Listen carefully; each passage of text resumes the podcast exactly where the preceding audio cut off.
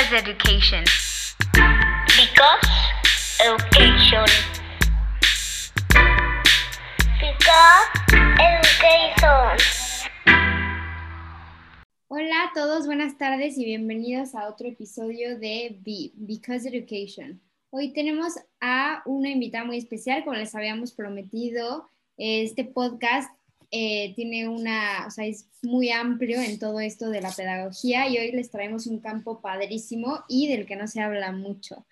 Bueno, como invitada especial hoy tenemos a Aranza Zúñiga. Hola, ¿cómo estás? Hola, bien, ¿y tú? Muy bien, muchas gracias. Felices de tenerte aquí en el podcast. Mil gracias. Este, platícanos un poquito de tu trayectoria como pedagoga, dónde trabajas, qué es lo que haces actualmente para que la audiencia te conozca un poquito más y podamos, bueno, y nosotras también. Súper, soy pedagoga de, de, carrera y de verdad de corazón. Toda mi carrera la he hecho en recursos humanos en diferentes áreas.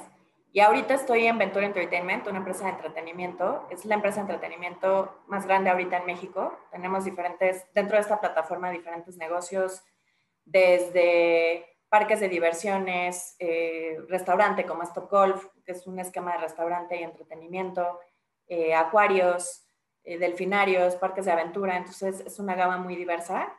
irónicamente, pues el tema de, una pedagoga en este, en este giro a lo mejor llama la atención, pero de verdad hay mil opciones y campos de acción dentro de la pedagogía, dentro de recursos humanos y en cualquier giro. O sea, bien dicen cuando empieza uno a trabajar que si empiezas a trabajar en recursos humanos, no importa el giro en el que estés, puedes empezar a hacer carrera. Entonces también eso está súper padre. Pero la pedagogía tiene muchísimos campos, recursos humanos, dentro de recursos humanos hay muchísimos campos de acción para un pedagogo y lo puedes diversificar en el giro que quieras, ¿no? Yo he tenido, o sea, mi trayectoria ha sido en en autoservicio y en tiendas departamentales como primer bloque. Después estuve más de 10 años en banco, este, después en Valera y ahora llevo ya casi 5 años en entretenimiento y, y, de verdad te va enriqueciendo, ¿no? Lo que aprendes en la carrera y lo que vas, vas trabajando te sirve para cualquier negocio. Y bueno, eh, yo te quería preguntar primero, ¿cómo es que toda esta área, toda esta industria se ha visto afectada actualmente por la pandemia? ¿Cómo les ha venido a afectar o a lo mejor y el impacto no ha sido tan fuerte, pero... Sí, de hecho ha sido el giro más afectado. La parte de hotelería y turismo y entretenimiento son los giros que más afectaron dentro del, entretenimiento.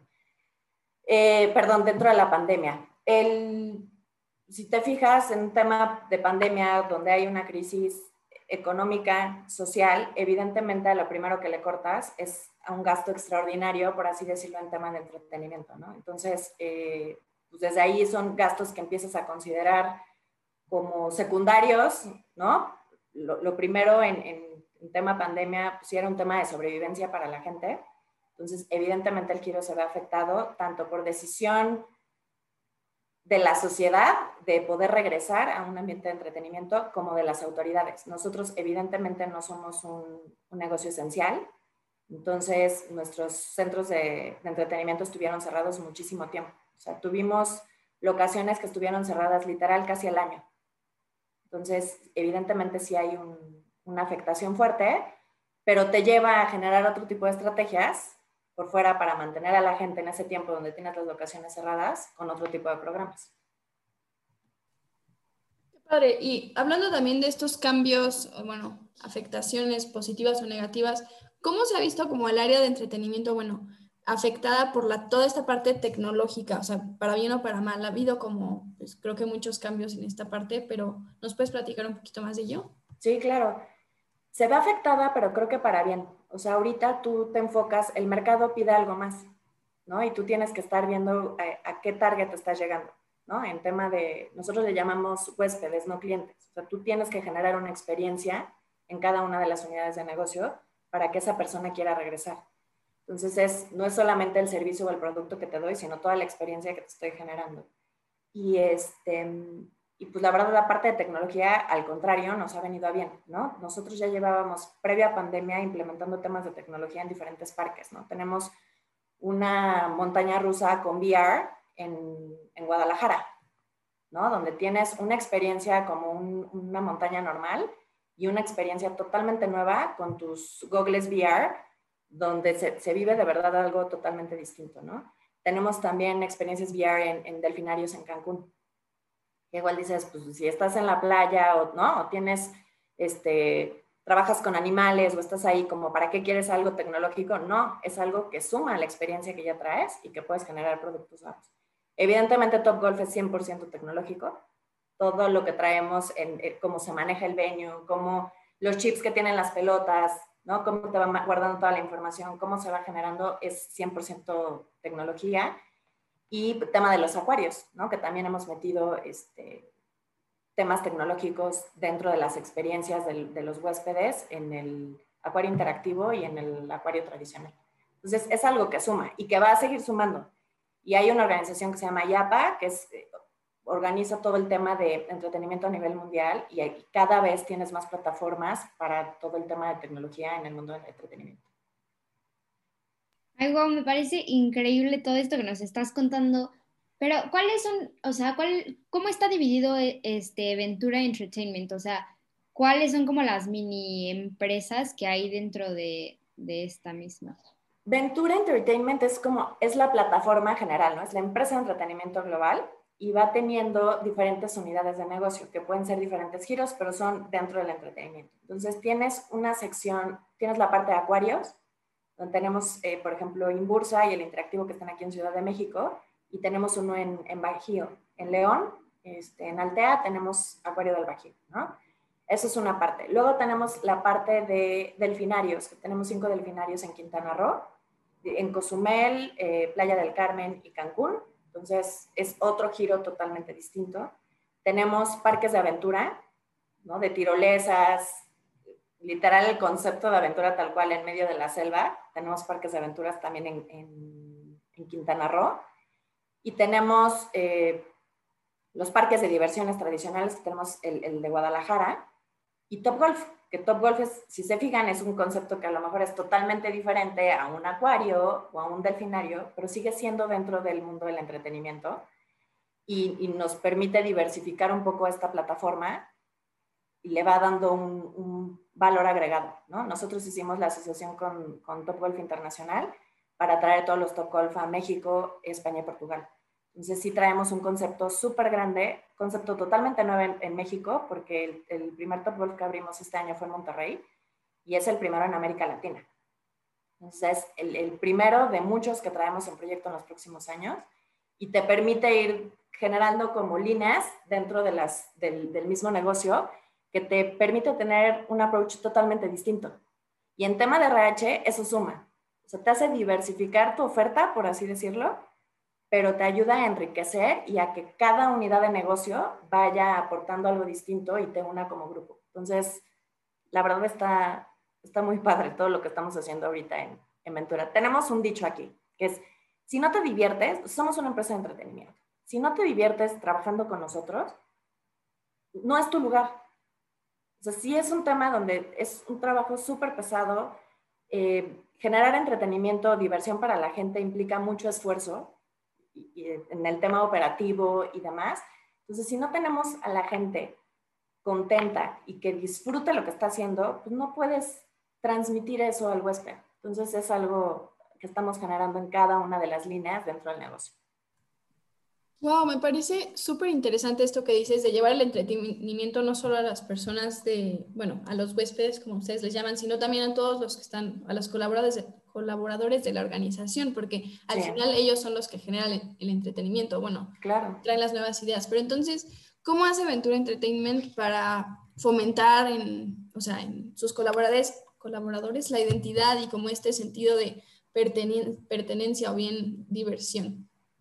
Nosotros, desde hace ya algunos años, generamos un proyecto de cultura dentro del grupo que se llama Vive Ventura, ¿no? Y fue, somos creo de las pocas organizaciones que lo hemos hecho porque involucramos a la gente. O sea, hicimos un, eh, una sesión, de hecho tuvimos mini talleres y mini assessments con los mil, en ese entonces éramos como 1400 de todas las unidades de negocios que teníamos al momento y lo que hicimos fue preguntarles qué era lo que esperaban del, del, lugar donde trabajaban, ¿no? qué era lo que más les gustaba, no les gustaba, qué era lo que los hacía sentir súper orgullosos de donde estaban trabajando eh, dentro de su unidad de negocio, qué era lo que se esperaba como grupo y demás. Y de ahí fuimos trabajando, además con lo que traíamos a nivel eh, directivo y corporativo, trabajar el plan de cultura y con eso pudimos bajar todas las estrategias en, en todo el tema de protocolos de servicio,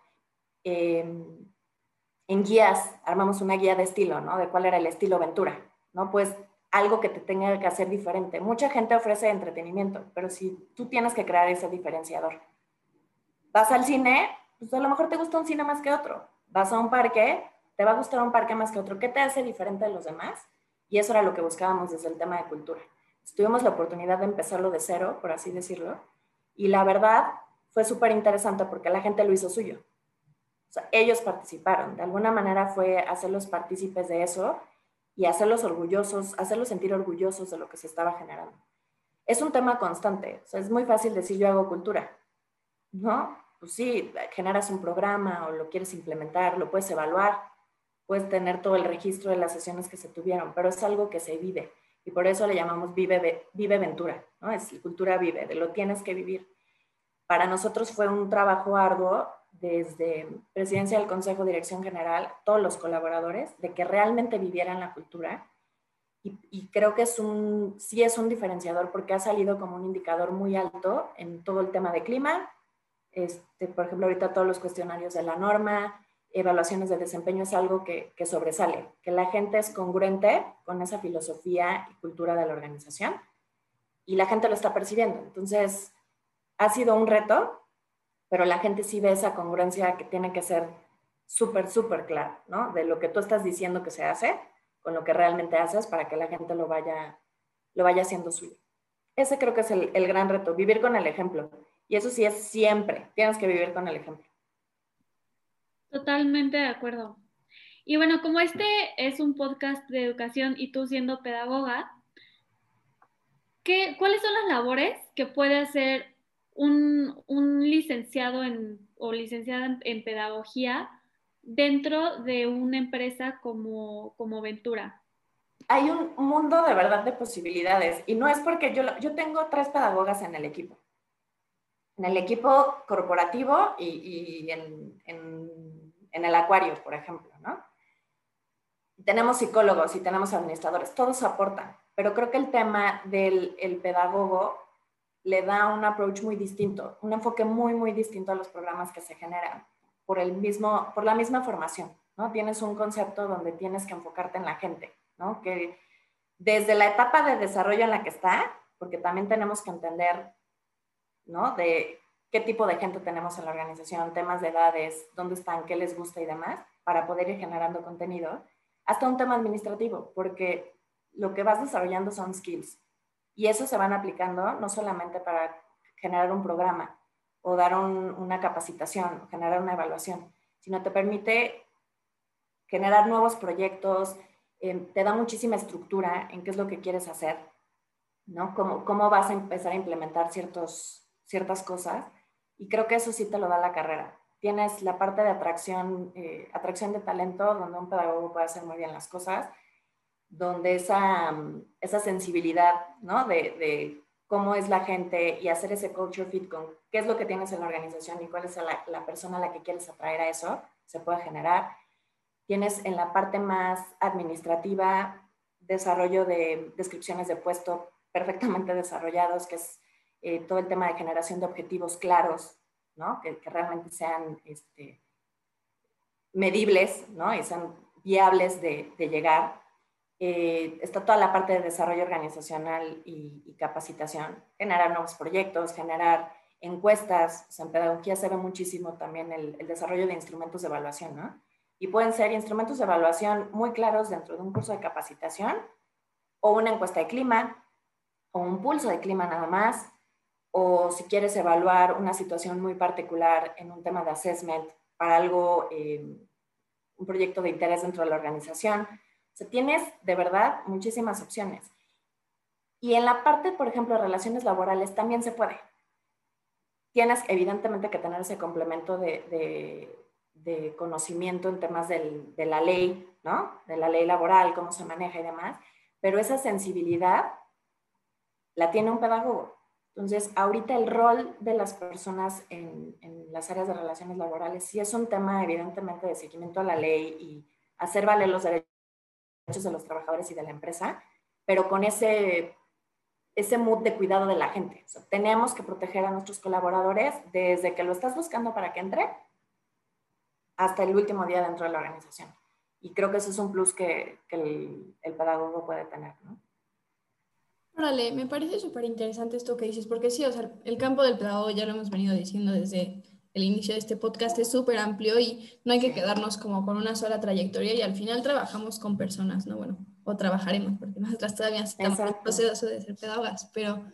Y la persona está en todos lados y creo que este es un ejemplo súper, eh, pues, como puntual de lo que un pedagogo puede hacer, de que puede estar en entretenimiento, puedes trabajar en un banco, como ya tú nos dijiste que trabajabas antes ahí, y siento que está súper padre. Ya por último, no sé si nos podrías platicar un poquito de esta, bueno, fundación que maneja Aventura, que tiene también un, corte educativo y una parte como muy importante como para meterse a la sociedad, no sé si me explico. Pero... Sí, tenemos una fundación, se llama Fundación Amico, que empezó eh, generando contenido, programas solamente en Quintana Roo, porque pues ahí era donde teníamos como el, grueso de los proyectos ambientales, ¿no? Estamos en la playa, ¿no? Entonces teníamos desde colectas de sargazo, eh, limpieza de playas, todo el, programa educativo basado en todo el programa de conservación de la vida marina que tenemos en, en Quintana Roo. Y poco a poco fuimos generando más contenido para la organización. Esta, esta fundación ahorita está, recae en recursos humanos en la generación de contenido, aunque es evidentemente como una razón social independiente, pero tenemos todo ese contenido que puede ser eh, súper amplio, ¿no? En temas de proyectos muy particulares que tengan que ver con océanos y cuidado de la vida marina, con proyectos que traemos en los delfinarios allá, por ejemplo, o cuidados de medio ambiente, temas de eh, hemos, hecho, de, hecho, asociaciones con el DIF en Jalisco, ¿no? Para poder hacer, utilizar el parque que tenemos allá también para, como un foro para los proyectos del DIF. Eh, y cuidados de medio ambiente de todo, desde reciclaje, campañas, programa educativo allá, todo se ha hecho. Estamos lanzando apenas los proyectos en, en Top Golf, que es la empresa que apenas, bueno, la unidad de negocio que apenas abrimos en, en agosto del año pasado y tenemos proyectos en el acuario, ¿no? Hay diferentes proyectos, unos liderados por la fundación, que son proyectos netamente educativos, pero con mucho enfoque al tema eh, de medio ambiente, que es el core de la fundación. Y tenemos otros proyectos también educativos dentro del, del acuario que están relacionados a la operación del acuario por esa relación que se tiene con CEP. Ustedes saben, ¿no? En tema este, curricular, la CEP permite ciertas visitas escolares donde tienes que tener ya programas muy claros, dados de alta, que agreguen valor a los programas educativos que ya se tienen, y el acuario tiene eso. Entonces también se trabaja de la mano con cada uno de los programas que se tienen en las unidades de negocio. Es una fundación, pues ahorita totalmente independiente, generamos muchísimo contenido, se han hecho muchísimas alianzas con Teletón, también, también tenemos ahí una alianza con organizaciones públicas y privadas precisamente para algo parecido, la gente está buscando, los mismos colaboradores te dicen, sí quiero trabajar, pero yo quiero ser parte de algo más. Entonces, tener también estas plataformas te ayuda a generar voluntarios que vayan aportando algo a la sociedad en los diferentes giros o, proyectos que se tengan dentro de la fundación. Perfecto, muchísimas gracias. Creo que Ventura hace un gran trabajo como, pues, como organización y teniendo todas estas este, mini organizaciones que aportan muchísimo valor al área del entretenimiento y creo que el área de la pedagogía aquí se ve súper clara. Entonces, muchísimas gracias por habernos acompañado hoy en este podcast. Fue un tanto breve, pero yo creo que es importante como ser muy puntual en estas diferentes áreas que en, el en las que el pedagogo puede trabajar. Y pues nada, nada más agradecerte por el tiempo y por tu dedicación y participación hoy y nos vemos en, bueno, ojalá nos volvamos a ver pronto.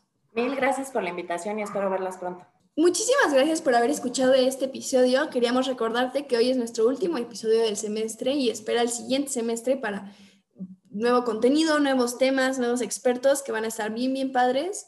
Y queremos agradecerte de verdad de corazón por habernos escuchado en el podcast. Y pues nada, muchas gracias. Nos vemos en un próximo episodio. Gracias. Muchísimas gracias.